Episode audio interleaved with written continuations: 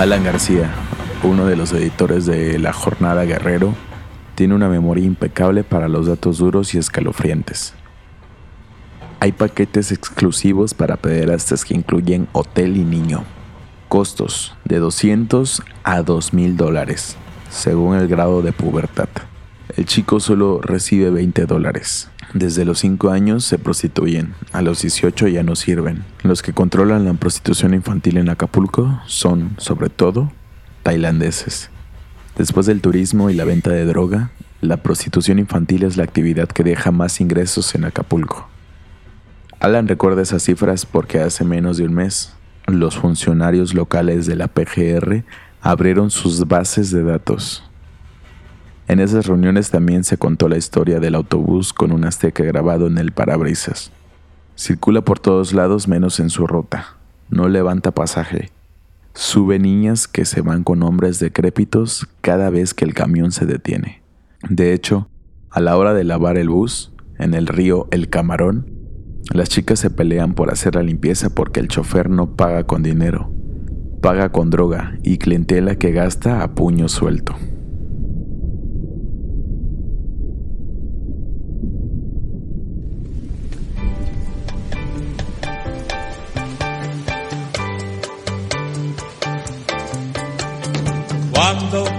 Calienta el sol aquí en la playa Siento tu cuerpo vibrar cerca de mí. Es tu palpitar, es tu calor, es tu pelo y son besos estremezco.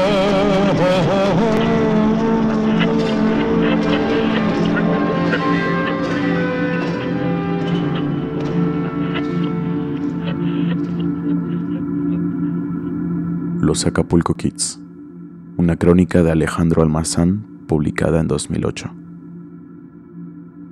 Narrada por Arcángel Campos.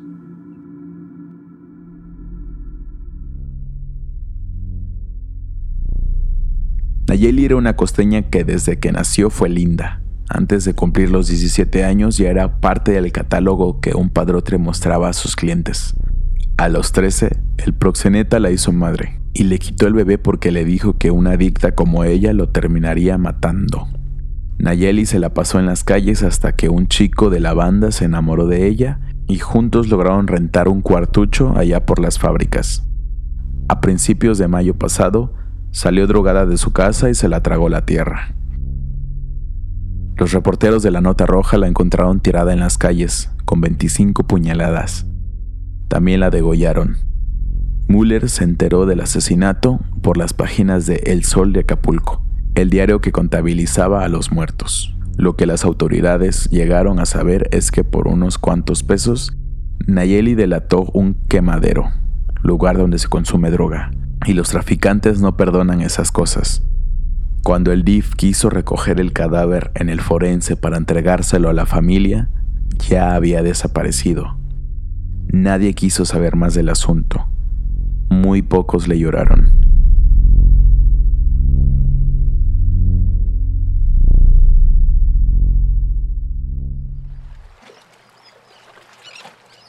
Esa mañana la radio dijo que Acapulco estaría fresco, a no más de 33 grados. A Sammy, sin embargo, el sol le caía como un piano en la cabeza. Traía una tremenda resaca. Lo conocí en Playa Condesa, porque un pescador con un ojo de vidrio llegó a ofrecer de todo, ostiones, el paseo en el paracaídas, hasta que aterrizó en el asunto de la marihuana y los niños. Conozco a los jotitas de las piedras. Le puedo decir a uno que venga acá contigo o, o si quieres te lo puedes coger ahí mismo, no hay pedo. Todo el mundo lo hace ahí. Sammy traía un pantaloncillo rojo, la playera en el hombro y una seta endemoniada. Le dije que era reportero desde el arranque. Quién sabe si pudieron más las ganas de beberse una yoli, pero se quedó un rato. Primero dijo que nada más había ido a las piedras porque le urgía dinero, pero ya en el tren de confesiones presumió que su mejor experiencia fue con una pareja de cubanos, hace un año. Mientras él recorrió el cuerpo de la mujer, el hombre lo grabó. Le dieron 100 dólares y con eso se fue a nadar al parque de diversiones Sisi. Comió en una taquería del centro, se compró dos camisetas y lo demás se lo inhaló. Dejó en claro que no era homosexual. Yo nada más doy y tengo novia, remarcó con la pose de el valiente de la lotería. ¿Y usas preservativos? ¿Te cuidas? Mm, no, no, no me quedan. Se fue hundiendo sus pies en la arena. No lo he mencionado, pero Sammy tiene nueve años.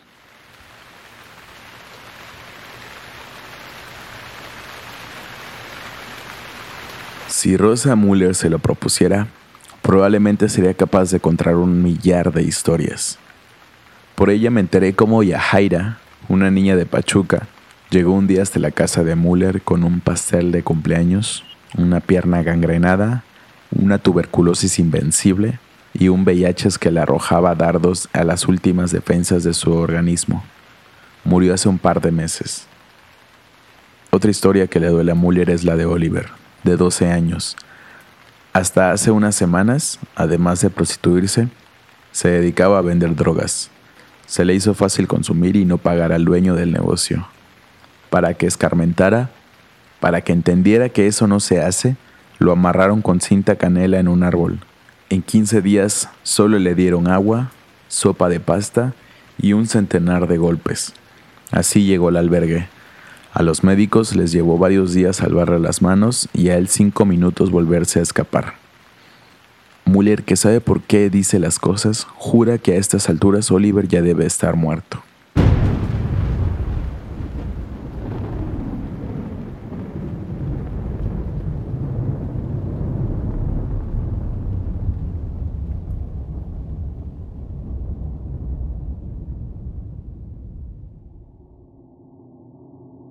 La historia más atractiva, sin embargo, es la de la propia Muller, es decir, la mamá Rossi, como todos los chicos le llaman.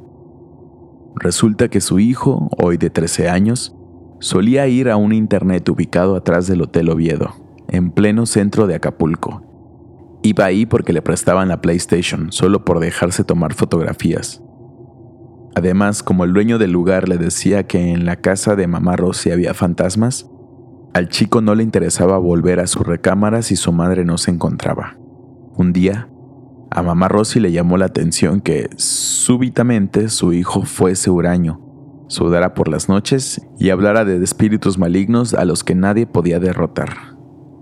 La curiosidad la llevó a indagar y a saber que en el café internet siempre había muchos extranjeros que a simple vista no resultaban nada confiables.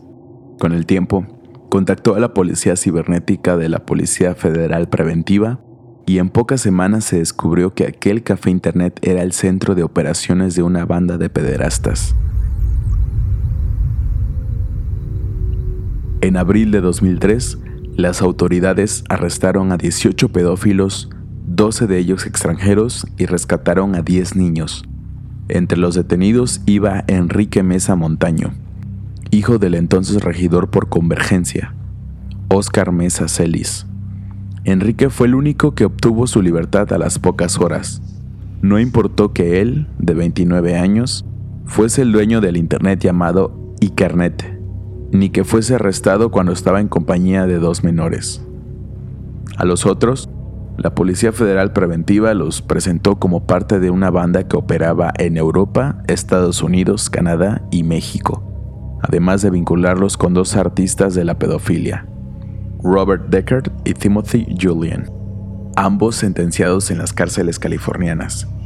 La edad promedio de los detenidos eran de 65 años. Un par de ellos tenían VIH y se suicidarían después en las mazmorras acapulqueñas.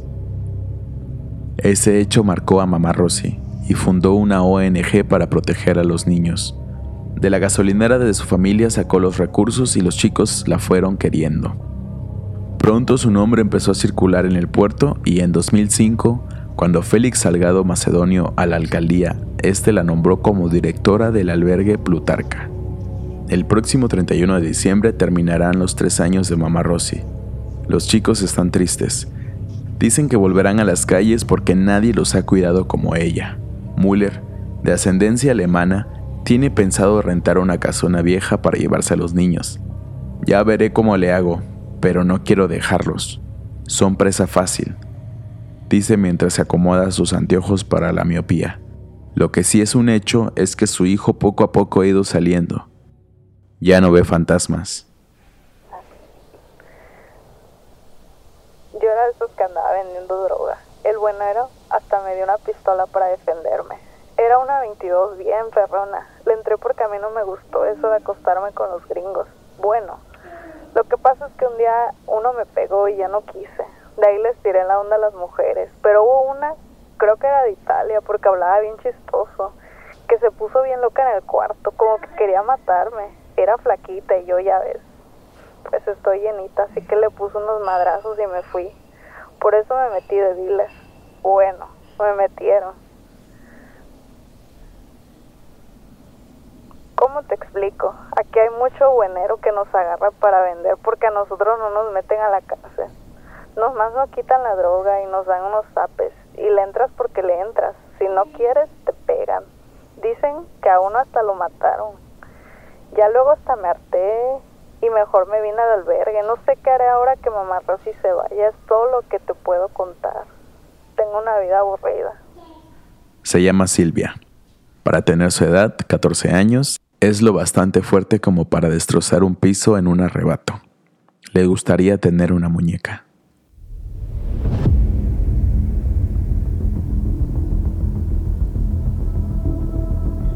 Yo soy Norma, crecí en Tepito, ahí en la calle de Jesús Carranza. Me fui de ahí porque mi mamá se murió. Tenía sida. Yo digo que mi papá la contagió. Siempre fue muy mujeriego. Pero quién sabe, mi mamá también tuvo sus novios y cuando andaba drogada no se fijaba. Otra vez en el albergue Plotarco. Otra historia. Otra niña invisible. Otro cigarro para aguantar. Del otro lado, eh, como empecé a prostituirme, no me gusta hablar. Me da ansiedad. Pero estoy aquí, ya que me voy a abrir. Mamá Rosy nos ha dicho que lo hablemos, que es eso que trae uno, es como una piedra en el zapato o como un anillo que se nos atora en el dedo. A ver, ahí te va. A Norma, de 16 años, le han estado sudando las manos desde que se sentó. Se la ha pasado secándoselas con el short de basquetbolista que viste. Trae el cabello mal cortado, como si alguien le hubiese mordido la cabeza. Huele jabón barato. Hace bombas con el chicle y tiene una sonrisa exacta.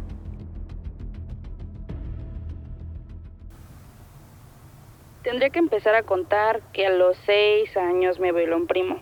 Luego, como a los ocho, me violó un tío, y hermano de mi papá.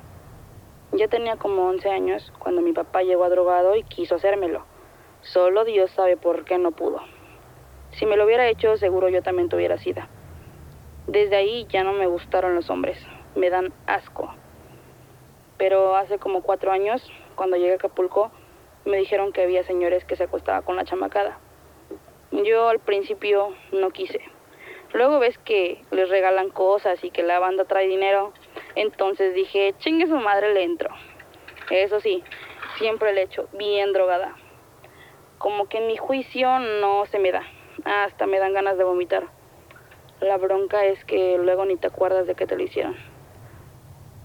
Yo luego he despertado con dolores en todo el cuerpo y con moretones, con quienes sí me ha gustado la verdad es con las gringas.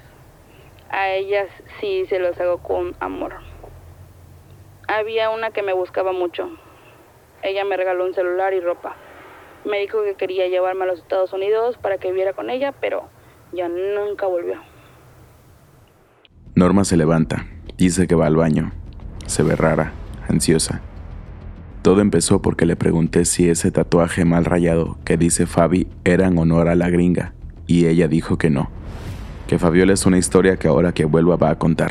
Regresa y cumple su palabra. Fabiola fue mi novia, pero me hizo como trapeador. Era una cabrona. Decía que me quería y andaba con hombres. Yo le lloré.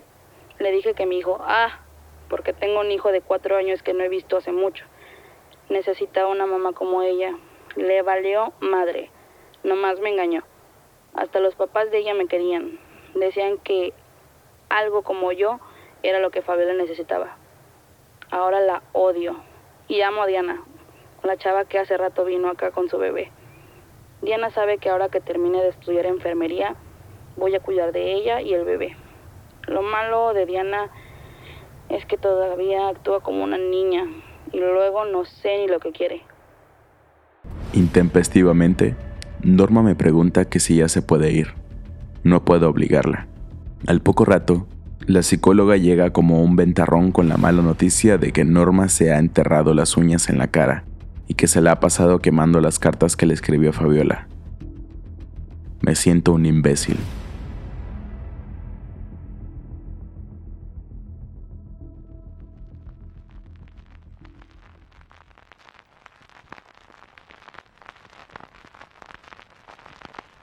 Las voces y conversaciones en este material son recreaciones mencionadas en la crónica.